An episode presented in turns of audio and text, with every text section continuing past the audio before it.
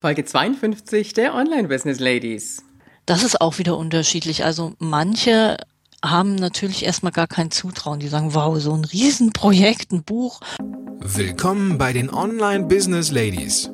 Der Podcast für den erfolgreichen Aufbau deines Online-Business als Female Entrepreneur. Mit Kompetenz, Herz und Leidenschaft. Erfahre, wie du dich und deine Expertise erfolgreich online bringst. Und hier ist seine Gastgeberin, mal pur und mal mit Gästen, Ulrike Giller.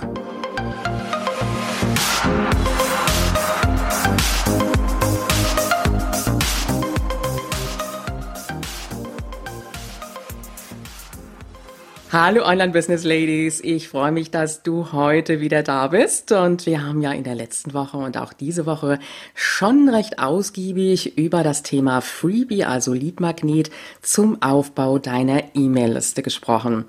Und gestern haben wir uns damit beschäftigt, was du machen kannst, wenn du nicht gerne schreibst. Und ich habe dir eine geniale Möglichkeit vorgestellt, die du nutzen kannst und die dich vielleicht in deinem Schreibprozess ein bisschen unterstützen wird obwohl es ja eher der gesprochene Prozess ist, der dann zum geschriebenen Wort führt. Wenn du diese Folge noch nicht gehört hast, dann höre einfach rein in Folge 51. Wenn du jetzt aber immer noch sagst mit dem Thema Schreiben tue ich mich wirklich schwer, dann ist mein heutiger Interviewgast genau richtig für dich. Sie sagt, liebe deine Kreativität, entdecke deinen persönlichen Kreativitätscode. Sie ist Autorin, Bloggerin, Schreibcoach und Lektorin von Ratgeberbüchern. Herzlich willkommen, Anne-Kerstin Busch. Ja, hallo. Vielen Dank, dass ich heute Gast sein darf. Gerne, Anne. Ich freue mich so, dass du da bist, denn wir zwei sind ja schon eine ganze Weile über Xing und Facebook auch miteinander verbandelt und hatten auch immer mal so ab und zu was miteinander zu tun. Und deswegen freut es mich jetzt richtig, dass du hier bei mir im Interview bist. Und Anne, wenn ich an dich denke, dann denke ich immer an was Kreatives von dir einmal das Schreiben, aber auf der anderen Seite, wenn ich jetzt so deine Facebook-Posts mir mal so ein bisschen in Erinnerung rufe, da ist immer was Lebendiges, da ist Natur, da sind Blumenbilder. Du selber lebst ja in Mainz, bist ja so im Grunde genommen auf der einen Seite Stadtmensch, aber du liebst auch die Natur. Ist das richtig? Ja, das stimmt das ist richtig. Also das ist so mein Hobby. Wenn ich mich mit Energie anfüllen möchte, mich in Balance bringen möchte, dann gehe ich in die Natur und mache Fotos, ähm, ganz besonders halt gerne von Blumen, ja, aber auch von Sonnenaufgängen und Sonnenuntergängen. Das mhm. liebe ich auch. Mhm passt ja auch ähm, perfekt zu dem, was du machst, denn ich sag mal, das geschriebene Wort äh, steht ja auch immer in der Verbindung mit ein bisschen Fantasie, mit mit Bildern, ähm, die wir sehen, die wir dann auch, ich sag mal, für uns selber auch entwickeln. Jetzt bist du ja nicht gleich sofort dazu gekommen. Du hast ja einen, wie ich finde, sehr beeindruckenden Weg gemacht. Du hast ein Studium der Musikwissenschaft hingelegt, der Buchwissenschaft und der Philosophie. Alle Achtung, Anne. Wow, du bist multidimensionaler Coach und Online-Workshop-Trainerin. Und ich glaube, da ist mit Sicherheit noch eine ganze Menge mehr, was ich jetzt gar nicht genannt habe. Wie? Du weißt aber schon ganz schön viel über mich. Also super toll, wie du dich informiert hast. ja, ja, ja, ja, ja. Ja, ja, also von mir bleibt nichts verborgen. Das wissen auch meine Interviewpartner. Nee, alles halb so schlimm. Und aber ich finde es schon wirklich beeindruckend, was du da gemacht hast. Und ähm, wie kam es dazu, dass du für dich gesagt hast, ich baue mir jetzt mein Online-Business auf mit dem Thema Schreiben und das ja noch nicht mal hauptberuflich. Du machst das Ganze nebenberuflich. Erzähl uns einfach mal ein bisschen was davon. Ja, also hauptberuflich bin ich Redakteurin ähm, für Untertitelung für Hörgeschädigte. Und das ist zwar auch ein schöner Job, aber ich ich bin ja ein super kreativer Mensch. Und da bin ich nicht so kreativ, weil ich mache halt so Lektorat von Untertiteln. Und irgendwie hatte ich so dieses innere Bedürfnis, was Kreatives zu machen. Und ich habe mich dann auch erinnert, es war auch so, es kam mal eine Frau auf mich zu, mach doch was mit Schreiben, ja, du schreibst doch so gerne. Und ich erinnerte mich dann, dass ich als Kind schon gerne Geschichten geschrieben habe und so. Und natürlich habe ich dann überlegt, wie kann ich auch ein Business draus machen, weil ich habe gedacht, Mensch, das wäre doch super, mit dem Traum Geld zu verdienen, ja. Und erstmal bin ich ganz am Anfang ähm, eben dahin gegangen, dass ich gesagt habe, ich möchte Menschen unterstützen, ihre Werbetexte zu schreiben. Mhm. Ja, Business-Texte leicht geschrieben, Flyer-Texte, Internet-Texte und ähm, das Kreative aber immer mit dabei. Und zwar mein Ding ist eben diese innere Schreibstimme, dass ich wirklich eben Menschen dahin führe, ich sag mal, auch auf ihr Herz zu hören, so mit Fantasiereisen und anderen kreativen Übungen, auch bildlichen Übungen, dass sie wirklich erstmal diese innere Schreibstimme erkennen, sich bewusst machen, freisetzen und dann eben auch leichter schreiben können, auch dieses Selbstvertrauen ins eigene Schreiben bekommen. Ja, also mir war es auch immer wichtig, die Leute zu unterstützen, dass sie ihre Flyertexte schreiben können, zusammen mit mir. Also ich habe nie gesagt, ähm, also solche Aufträge habe ich meistens abgelehnt, wo ich, wo dann gesagt wurde, ähm, können Sie mir mal bitte einen Flyertext schreiben, weil es ganz wichtig ist immer, dass derjenige mit seiner Energie in den Texten auch drin ist. Mhm, das ist richtig, das kann ich gut nachvollziehen. Ist es das, was du heute noch machst oder gehört das der Vergangenheit an, die Flyertexte entwerfen? Also das ist eher Vergangenheit. Es ist halt so, es entwickelt sich immer weiter. Ja, also es gab damals, als ich anfing, 2003, ein ganzheitliches Netzwerk, da habe ich einige Kunden drüber bekommen und das gibt's aber leider nicht mehr. Und dann musste ich mich auch umorientieren und jetzt ist eigentlich alles ins Internet gegangen. Ja, ich fing an 2008 mit dem ersten eigenen Blog und ähm, habe dann auch angefangen, einen Online-Kurs zu entwickeln über das Thema Bloggen, also Blogartikel speziell schreiben, nicht so sehr die technische Seite, immer die ähm, äh, Content-Seite, also die Texte. Und ja, es hat sich also jetzt alles ein bisschen anders entwickelt. Flyer-Texte werden auch nicht mehr so gewünscht. Man kann Flyer wenig auslegen. Ja, also allenfalls noch Internettexte für Internetseiten, fürs Bloggen, ja. Oder eben Bücher. Also das ist auch neu hinzugekommen. Das darf ich auch nicht vergessen. Also das habe ich ja am Anfang nicht gemacht. Also hätte ich mir vielleicht am Anfang auch noch nicht zugetraut, ja, ja den selbst ja. Bücher zu schreiben. Gehen wir mal Richtung Schreibcoaching. Ähm, sind das eher Gruppenkurse, die du im Moment bedienst, oder ist es auch Einzelcoaching, was du machst?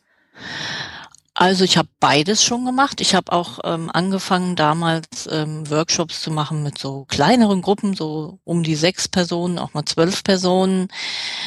Ähm, das habe ich auch in diesen Online-Workshops, das war damals Workshops 365, wo ich die gemacht habe, wo ich die gegeben habe, ähm, das waren auch Gruppen.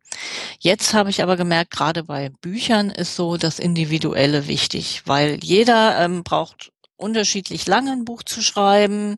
Jeder äh, verfängt, einer will vielleicht im Winter anfangen, der andere im Sommer. Und ja, deshalb habe ich eben auch jetzt diesen Kurs kreiert. Ähm, jetzt schreibe ich endlich das verflixte Buch, ja. Und ähm, habe dann, ich wollte ihn erst so konzipieren, auch mit Webinaren und das äh, mit einer Gruppe und es hat nicht funktioniert, weil der eine ist da eingestiegen, der andere da zu dem Zeitpunkt und dann machen die Leute zwischendrin nichts und die Einzelberatung ist gerade beim Thema Bücher, denke ich, wichtig. Also es kommt, würde ich jetzt mal sagen, wirklich auf das Thema an. Ja, also ich finde im Moment für mich ideal die Einzelberatung, also eine Kombination zwischen Einzelberatung und Online-Kurs. Ja, also dass derjenige selbst schon was macht und ich ihn dann noch berate. Okay, also da haben wir jetzt schon eine sehr interessante Entwicklung von dem Flyer-Entwurf hin über Schreibcoaching bis hin jetzt zu Lektorat von Ratgeberbüchern. Das heißt also, dass du unterstützt bei der Entwicklung des ersten eigenen Buches, wo ich mir vorstellen kann,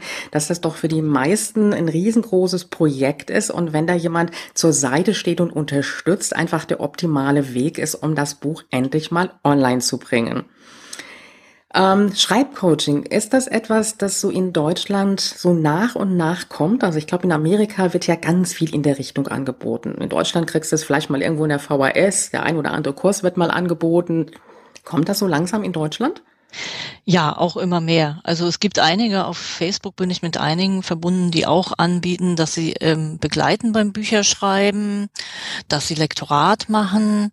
Ja, also ich sag mal, die Begleitung ist ja noch was anderes. Da hilft man den Leuten, das erstmal zu entwickeln. Und Lektorat ist ja dann, dass man am Schluss wirklich den Feinschliff macht, dass der Rohdiamant geschliffen wird mhm, sozusagen. Mhm. das ist ja dann nochmal eine andere Sache, die dann vielleicht zusätzlich kommt, aber das gibt's immer mehr, ja. Also es gibt ja jetzt mittlerweile auch Unis, wo man das studieren kann. In Hildesheim kann man kreatives Schreiben sogar studieren. Aber es stimmt, ähm, in USA ist das Gang und Gäbe. Da kann man seinen Doktor mit kreativen Schreiben machen. Das ist in Deutschland entwickelt sich das erst langsam. Aber so private Schreibcoaches, die eben auch für Business-Texte coachen oder eben für Bücher, gibt's schon einige, ja. Mhm, okay. Aus welchem Bereich kommen so die Kunden bei dir? Ist das so das Business-Umfeld oder ist es eher so, ja, ich sag mal, ähm, Richtung Geschichten? Ähm, meistens sind es Coaches die kommen. Mhm. Coaches, Heilpraktiker, eine Heilpraktikerin habe ich jetzt, die ja. anderen sind Coaches. Ja, also ich würde sagen, hauptsächlich Coaches, Heilpraktiker, also eigentlich die Kunden, die ich früher auch schon hatte mit den Flyern, ähm, kommen jetzt auch mit den Büchern. Ja. Ah, das ist ja interessant. Wo liegt das größte Problem, wenn ich anfangen möchte, ein Buch zu schreiben? Wo haben die meisten ihre Schwierigkeiten mit? Das ist auch wieder unterschiedlich. Also manche haben natürlich erstmal gar kein Zutrauen. Die sagen, wow, so ein Riesenprojekt, ein Buch. Und ich, wo ich vielleicht sowieso schon in der Schule mir immer gesagt wurde, du kannst nicht schreiben und ich habe aber doch irgendwie das Gefühl, ich möchte den Leuten was weitergeben, meine Erfahrung, mein Wissen, ja. Und die brauchen dann zum Beispiel erstmal sowas, dass sie in den Schreibfluss kommen, dass sie äh, Zutrauen haben. Andere sagen, oh, ich habe so viele Sachen, ich weiß überhaupt nicht, worauf ich mich fokussieren soll und so. Und dann ist eben dieser rote Faden wichtig, dass man wirklich sagt, gerade bei so einem Sachbuch, Buch, ähm, ja, ich erarbeite mir jetzt erstmal einen roten Faden, was soll in welches Kapitel, ja, dass man wirklich eine Grundstruktur hat, bevor man anfängt zu schreiben. Also ich habe das jetzt selbst mal getestet. Ich habe ein Buch angefangen, ähm, habe mir keine Grundstruktur gemacht, habe gesagt, ach, ich mache das mal so, wie es mir im Kopf ist und was so kommt und habe mittendrin wieder aufgehört erstmal, weil ich gemerkt habe, hm, was soll denn jetzt kommen und da. Hm. Also das ist ähm, das ist nicht so praktisch. Also diese Grundstruktur ist ganz wichtig und es gibt halt eben Menschen, es gibt ja auch diese Scanner, die so wahnsinnig vielseitig interessiert sind, wie ich ja auch. Ja. Ich kenne von den Leuten immer mehr und die wirklich sagen, liebsten dann alles in ein Buch packen wollen. Und dann sage ich zum Beispiel immer, mach eine Serie draus, mach lieber kleinere Bücher und so, ja. Also es geht wirklich, ich denke mal, das sind so die zwei großen Hürden. Und die dritte Hürde ist natürlich wirklich, auch dann dran zu bleiben und anfangen. Man fängt einmal an und findet es vielleicht toll, aber dann die Disziplin haben, es auch durchzuhalten und dann vor allem auch nebenberuflich noch, ja. Mhm. Jetzt brechen wir das Ganze noch mal ein bisschen runter. Kunde kommt zu dir. Was sind so die ersten Schritte, die du mit dem Kunden angehst? Ist es so die Struktur? Also erstmal frage ich ihn halt überhaupt, ähm, was er machen, ähm, schreiben möchte, über welches Thema, also dass man dann eben auch dieses Kernthema erarbeitet. Dann äh, plaudere ich auch ein bisschen mit ihm, um rauszufinden, ähm, was er noch so braucht. Ja, ähm, braucht er eher erstmal was, dass er überhaupt in Schreibfluss kommt, ja, dass man gar nicht erstmal mit dem Thema Buch anfängt, sondern eben erstmal, sag ich mal, Selbstvertrauen aufbaut, die innere Schreibstimme findet und dann gehen wir sehr bald an die Struktur. Ja, weil diese Struktur ist wichtig. Also ich habe halt unterschiedliche Kunden. Ich hatte einen Kunden, der kam schon mit einem Buchanfang und ich habe dann gesagt, wir müssen noch mal komplett eine neue Struktur erarbeiten. Ja, weil ähm, also so wie ich Verlage kenne und ich lese viele Sachbücher und gerade Ratgeber auch, hm, das würde ein Verlag so nicht nehmen mit der Struktur. Und wir haben die Struktur geändert und ähm, er hat sein Buch damit geschrieben. Ich habe ihn begleitet dabei und er hat tatsächlich wirklich auch einen Verlag gefunden, ja, und hat mittlerweile schon das zweite Buch geschrieben. Also die Struktur ist auf jeden Fall eines der ersten Sachen, weil das ist ja auch immer was. Ich weiß, ich kann jetzt ein Kapitel abhaken. Das habe ich jetzt auch schon wieder geschafft, ja.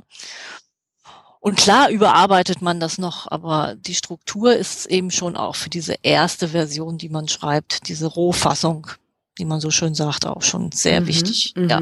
Das heißt, diese Struktur ist im Grunde genommen vergleichbar mit so kleinen Zielen, die ich Stückchen für Stückchen angehe. Das heißt, ich habe nicht dieses Riesenbuch vor mir im Kopf, sondern habe so die kleinen Kapitelchen vor mir, wo ich weiß, da kann ich jetzt dran gehen. Und wie du eben so sagtest, eins ist wieder abgehakt, jetzt kann ich ans nächste gehen und habe wieder was erreicht.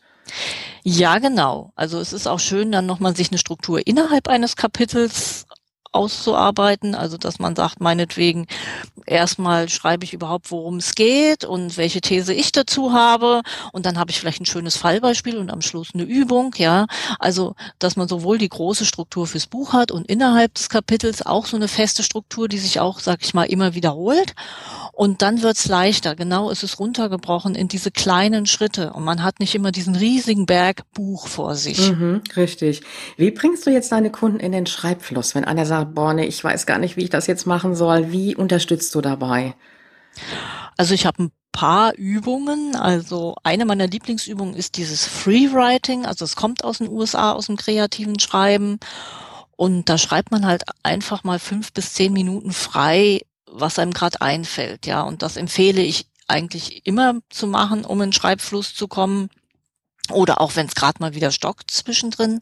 Und dann habe ich noch so eine Übung entwickelt, das ist so eine ganz kurze Fantasiereise, wo man wirklich in den Herzraum geht und ähm, guckt, was da für Schätze liegen, ob man da zum Beispiel einen inneren Schreibraum nenne ich das, ob man da einen Schreibtisch stehen hat, vielleicht mit einem goldenen Stift drauf und einem, und dann liegt da vielleicht ein Block und man fängt an zu schreiben. Also ich sage mal wirklich auch dieses ja, dieses Innere, dieses in diesen meditativen Zustand gehen, ja, also da kommen oft auch ganz tolle Erkenntnisse, ja. Also das sind so meine zwei Lieblingsübungen eigentlich. Ja, es gibt noch mehr, und ähm, ich liebe das auch gerade so kreative Übungen zu entwickeln, aber ich sag mal, dieses sind so meine zwei Lieblingsübungen. Das, das glaube ich. Also da hast du mich jetzt richtig mitgenommen mit dem Bild, mit dem Raum und dann der goldene Stift dabei.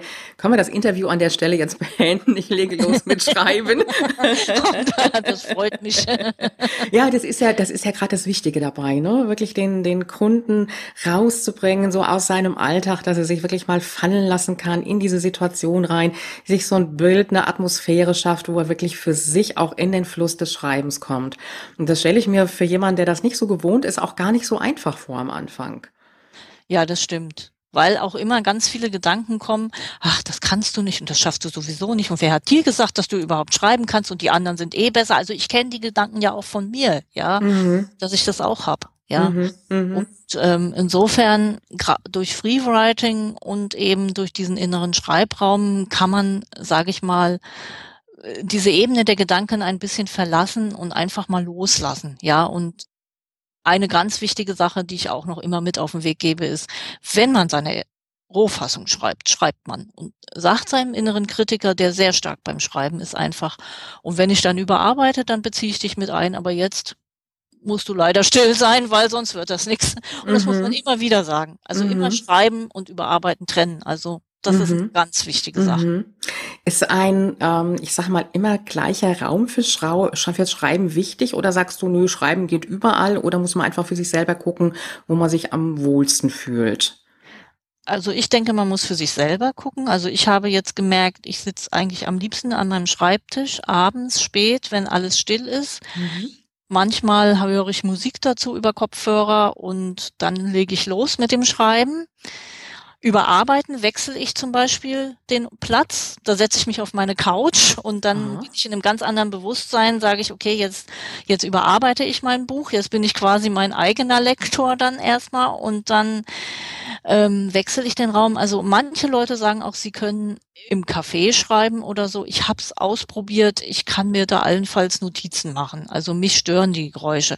Also ich denke, da muss wirklich jeder für sich selbst gucken, was mhm, er. Mhm, also da mhm. sollte man einfach mal experimentieren. Genau. Ich, ja, ich denke, dann merkt man auch ganz gut, wo es funktioniert und wo es nicht funktioniert.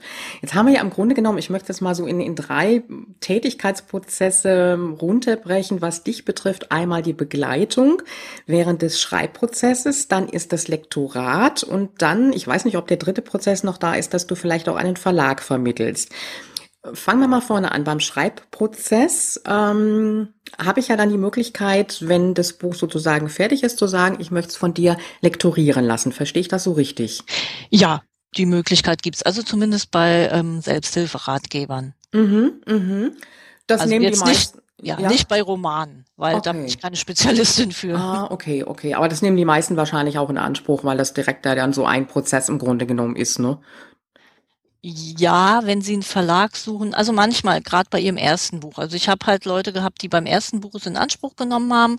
Beim zweiten Buch ähm, hatten sie dann schon Kontakt zu einem Verlag und dann haben sie es direkt dem Verlag geschickt und haben das dann nicht mehr in Anspruch genommen. Das ist ganz unterschiedlich. Mhm.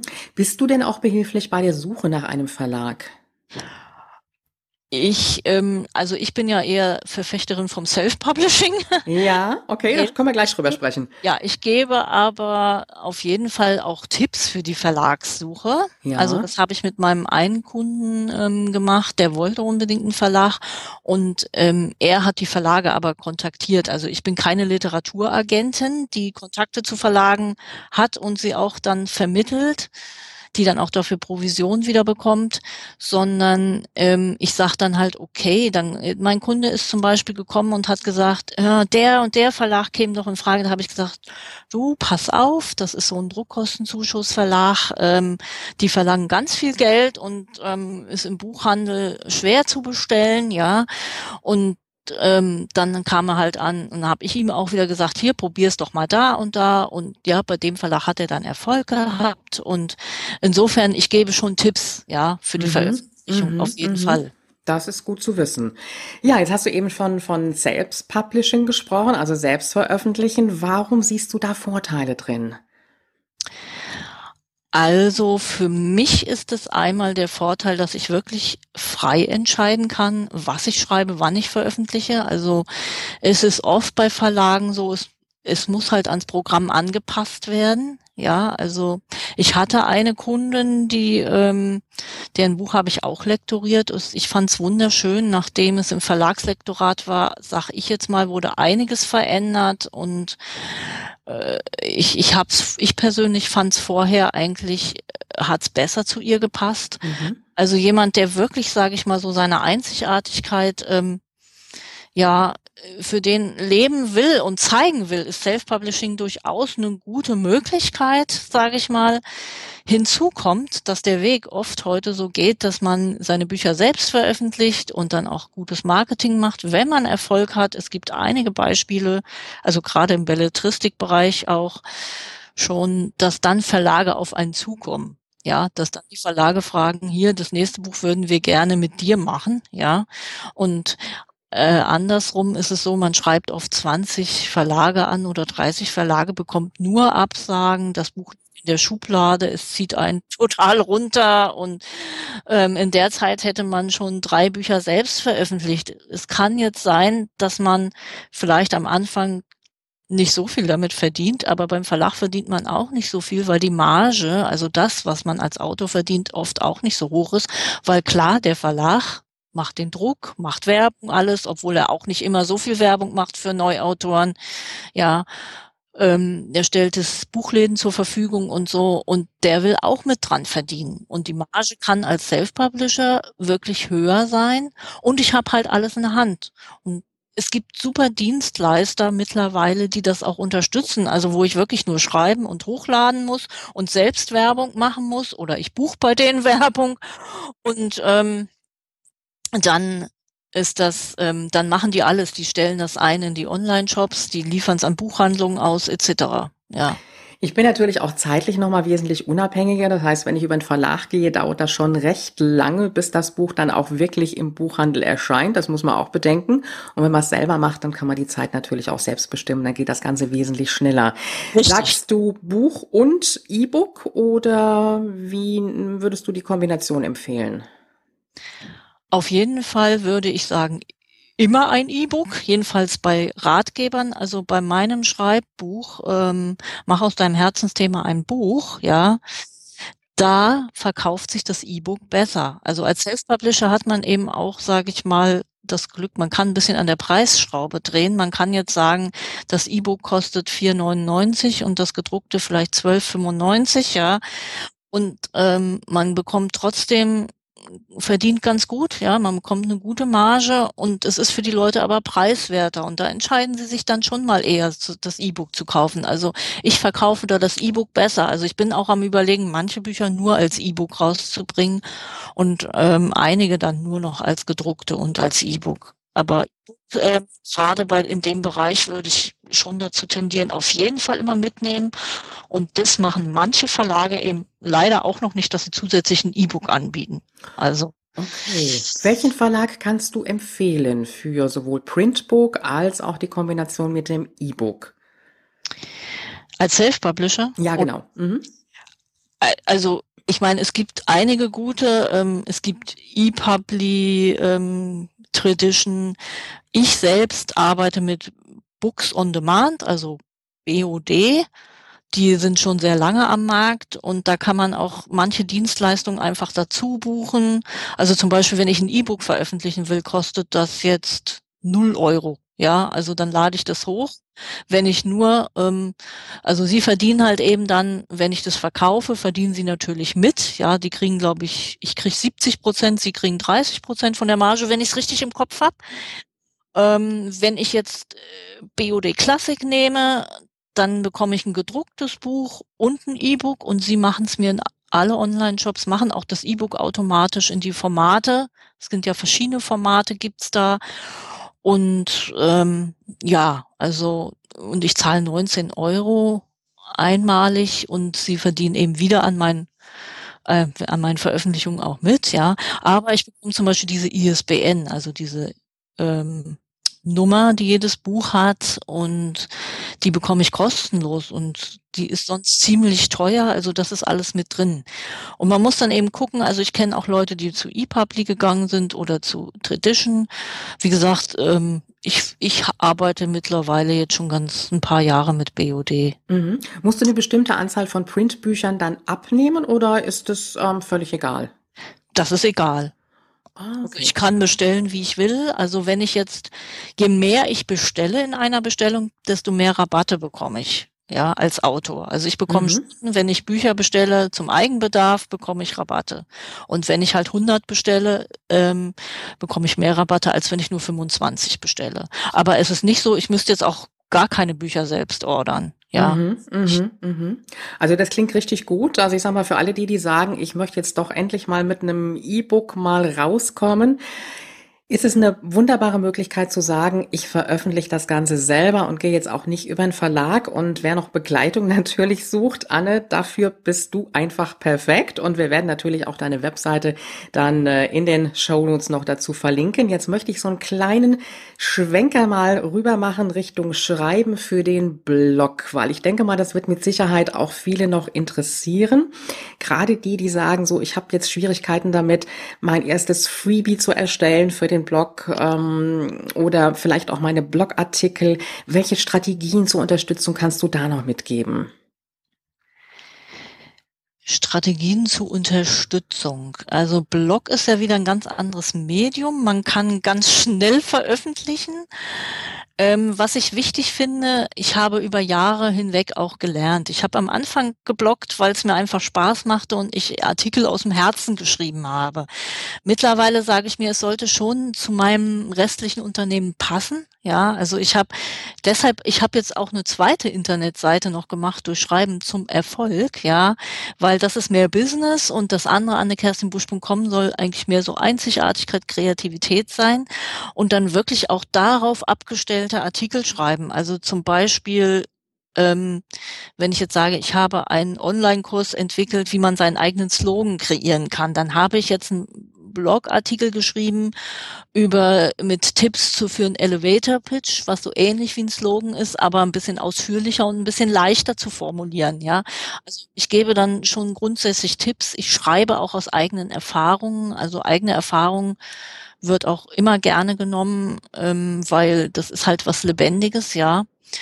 Und äh, auch bei den Tipps habe ich immer eigene Erfahrungen dabei. Auch ruhig mal schreiben, was vielleicht mal nicht so geklappt hat, was man daraus gelernt hat, ja. Wichtig ist auch, dass manchmal kommen einem unterwegs so Impulse, dass man irgendwie was hat, wo man das aufschreiben kann, ein kleines Notizbuch oder so ein Online-Notizding wie Evernote oder sowas, ja. Ähm, weil ich habe schon gemerkt, man hat die Idee, denkt, man behält sie und dann ist man zu Hause, oh, wie war die Idee nochmal? Ja. Und also sowas ist wichtig und äh, man sollte sich eigentlich auch einen Redaktionsplan machen. Mache ich aber auch nicht immer. Aber zum Beispiel eine Serie Also letztens hatte ich Blogging Monday und das war der ganze Mai fünf Artikel auf Schreiben zum Erfolg äh, zum Thema Bloggen. Ja, und dann weiß ich, okay, jede Woche muss da ein Artikel raus zu diesem Thema und ähm, ich mache mir vorher eine kleine Struktur, was das alles sein könnte.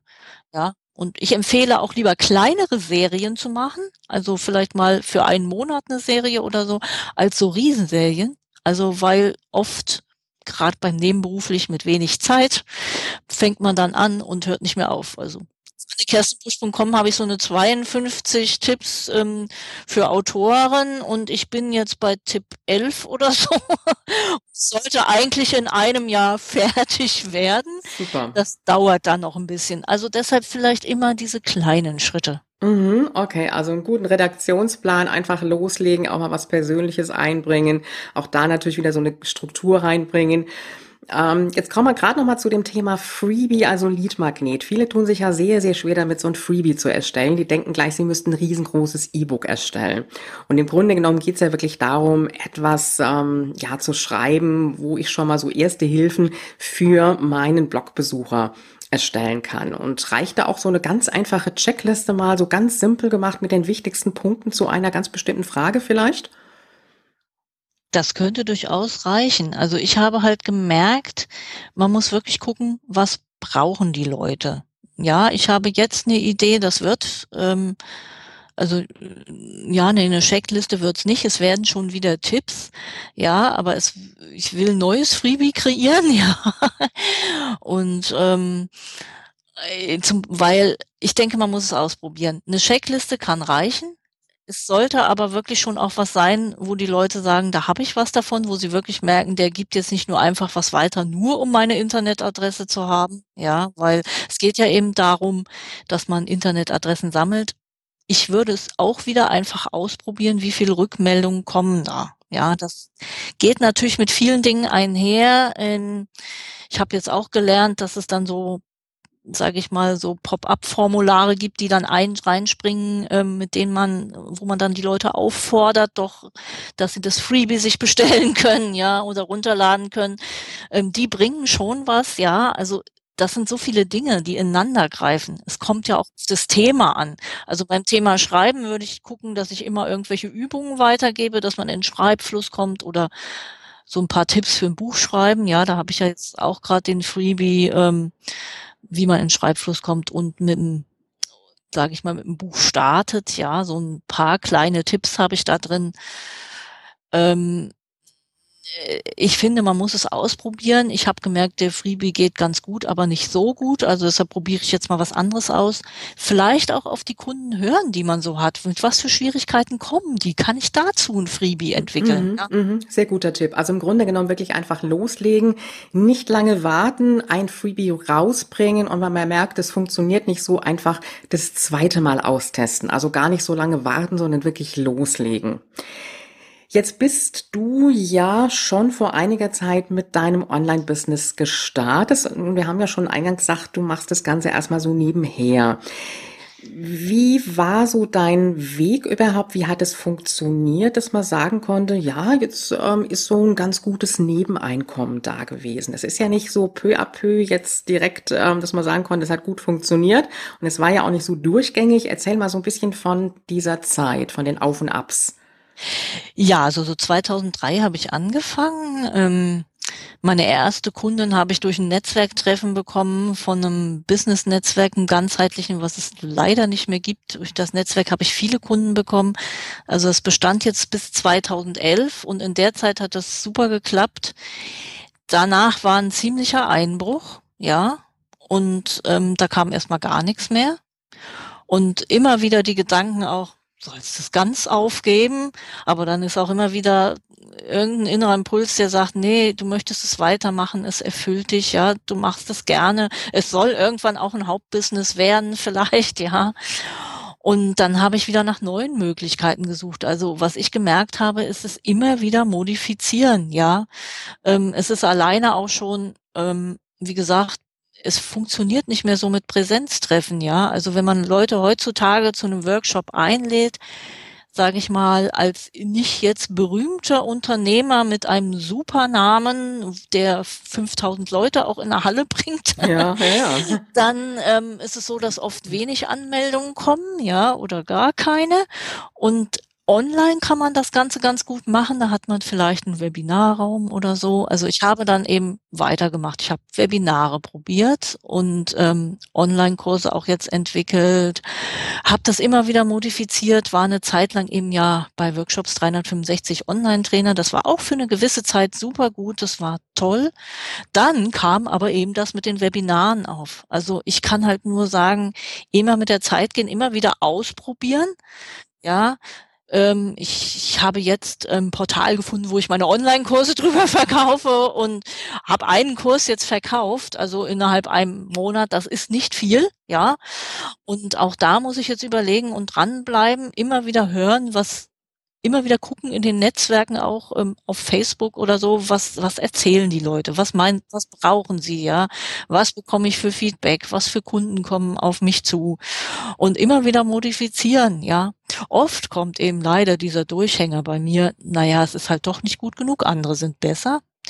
Und vielleicht sollte ich ganz aufhören. Ich habe ja noch meine Hauptjob, ja, da verdiene ich ja auch ganz gut, aber es ist ein inneres Bedürfnis, das zu machen. Ja, und das hält mich dann auch eben immer wieder ähm, am Leben, sag ich mal, dass ich weitermache, dass ich sage, nee, und was kann ich jetzt noch tun? Mhm. Ja.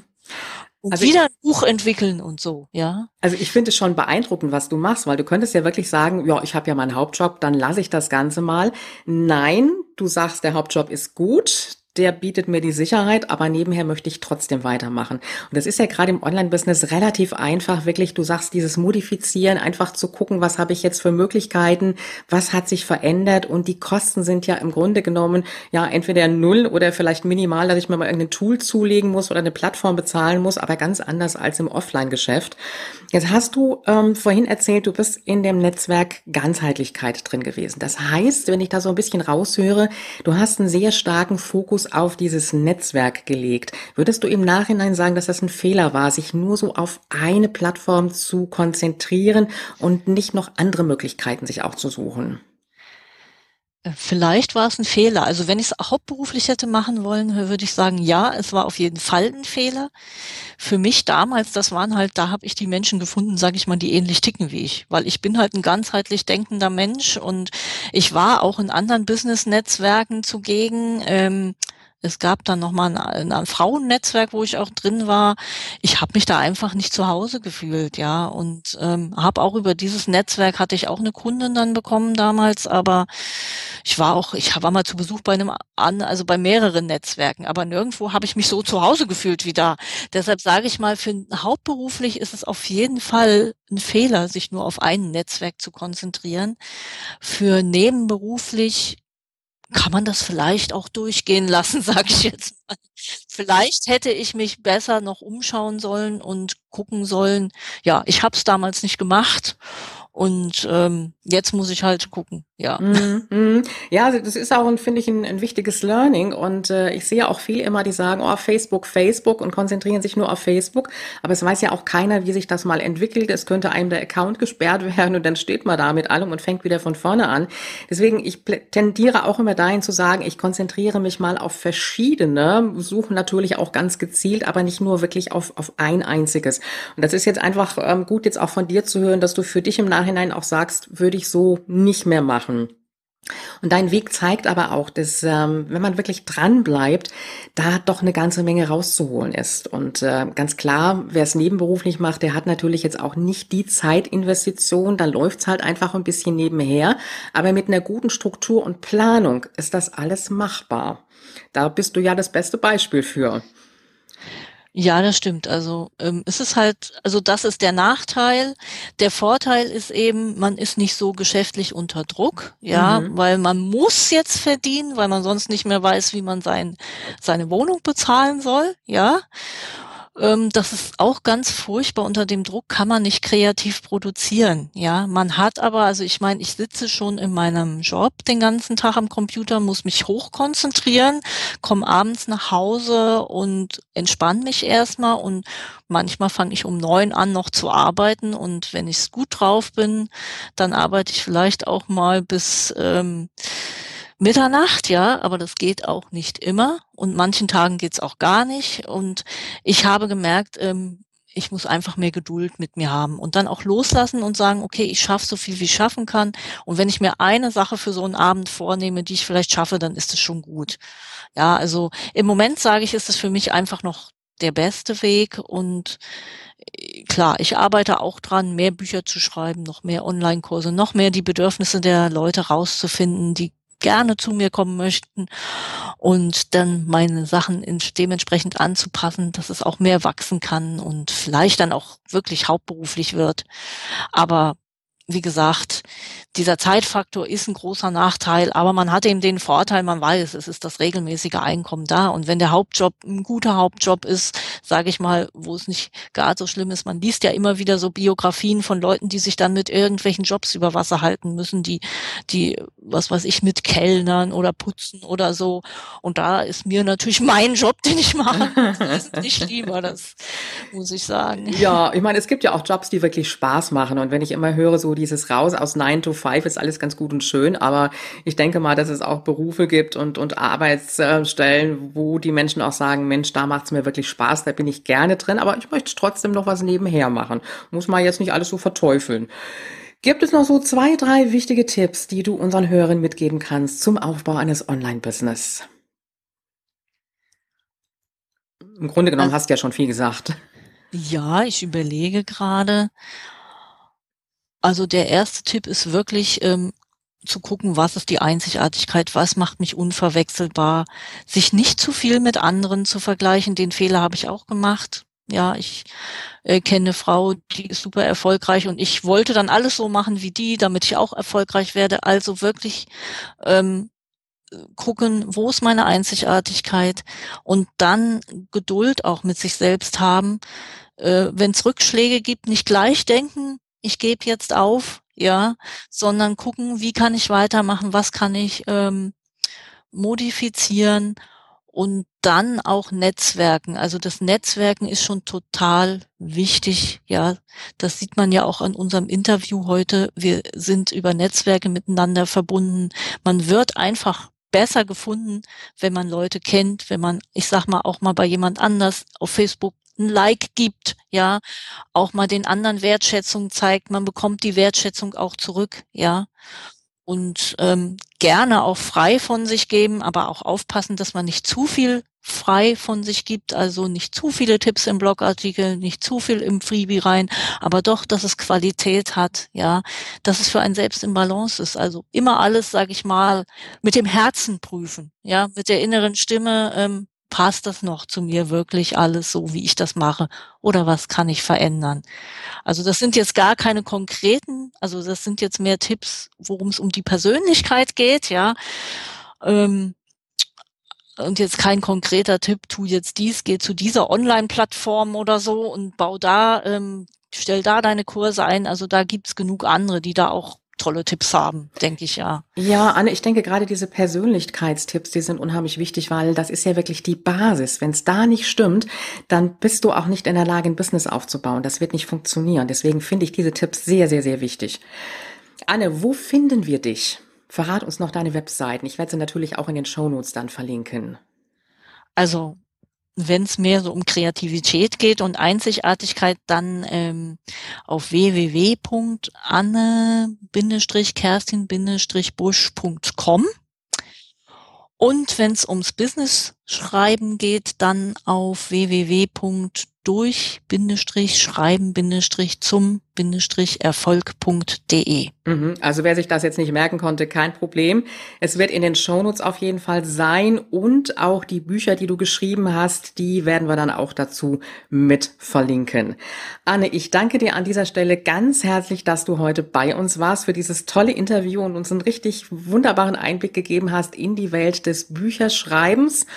Und die vielen, vielen Tipps, die du uns mitgegeben hast. Ich wünsche dir auf deinem Wege weiterhin ganz viel Erfolg und dass du irgendwann mal sagen kannst, so, jetzt mache ich ein richtiges Hauptbusiness da, da draus.